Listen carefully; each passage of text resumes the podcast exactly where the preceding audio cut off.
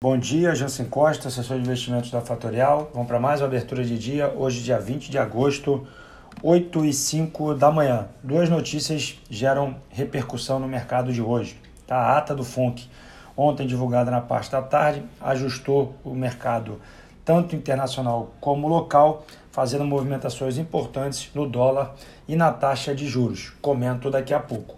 E no Brasil, a derrubada do veto pelo Senado deve agitar a abertura dos mercados hoje na parte da manhã.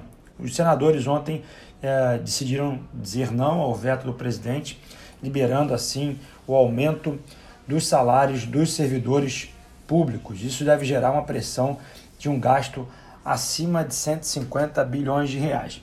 Fatalmente, o mercado vai enxergar mal essa, esse novo gasto, pressionando ainda mais o teto dos gastos, que deverá ser um problema para o ano que vem. Tá? No cenário internacional ainda, a gente tem duas notícias, como a parada do, da alta do minério nos últimos cinco dias. Hoje existe uma realização curta nesse movimento. E o Banco Central turco eh, tomou uma decisão ao longo dos últimos meses de vender todas as suas reservas internacionais para segurar a moeda e as reservas acabaram. Tá? Então isso é muito importante. A moeda tem uma relação uh, com os emergentes muito interessante, a gente precisa ficar de olho.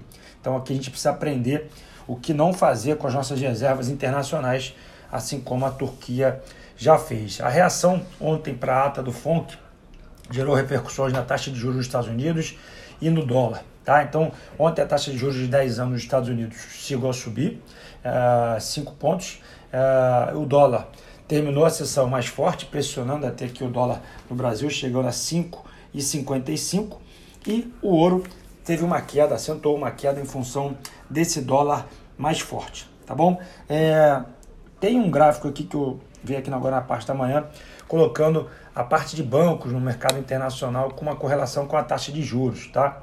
Essa correlação ela, ela é bem alta e precisa aqui ficar de olho uh, numa correlação que pode acontecer aqui no Brasil uh, com relação a bancos e a economia real, dando a entender que a maior posição de bancos, né, a maior liquidez das ações de bancos aqui no Brasil fica atrelada à economia real e ao risco país, pois a quantidade de ações de, de Bradesco, Itaú, a maior quantidade ela é operada via ADR, tá? A classe de ativos bancos na Europa nos últimos 12 anos foi a pior classe de ativos, tá? Então a gente precisa ficar de olho e bancos podem ficar baratos, estão baratos, mas podem ficar muito mais aí segundo alguns analistas. É um ponto de atenção para que a gente não é, se concentre, né? ou seja, uma, uma grande concentração nessa classe de ativos, tá?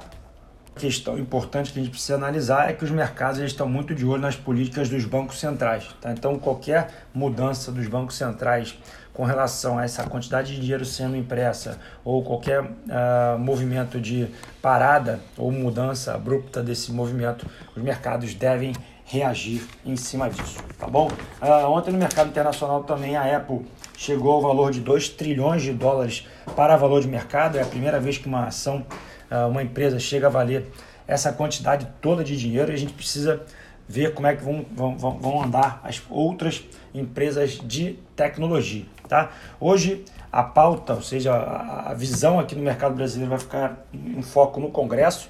A votação, a discussão começa próximo às três e meia da tarde, mas como é natural, deve ser realizada após o fechamento do pregão, é, não gerando ruído no intraday sobre essa questão da votação. A Arco, a Device, ela tem a sua visão que o Maia segura esse veto na Câmara, então a gente deve ver uma bolsa realizando no início do dia e uma melhora na parte da tarde ou uma possível uh, retomada dos preços caso o VET seja segurado amanhã no pregão aqui na Bovespa. Tá? A nossa agenda hoje começa às 9h30 com o seguro-desemprego nos Estados Unidos.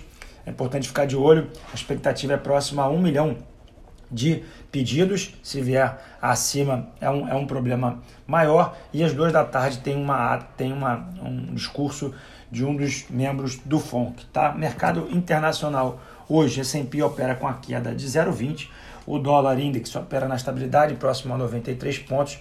A Europa ainda repercute o que aconteceu na ata de ontem do FONC, que a, Europa já estava fechada, cai 0,58.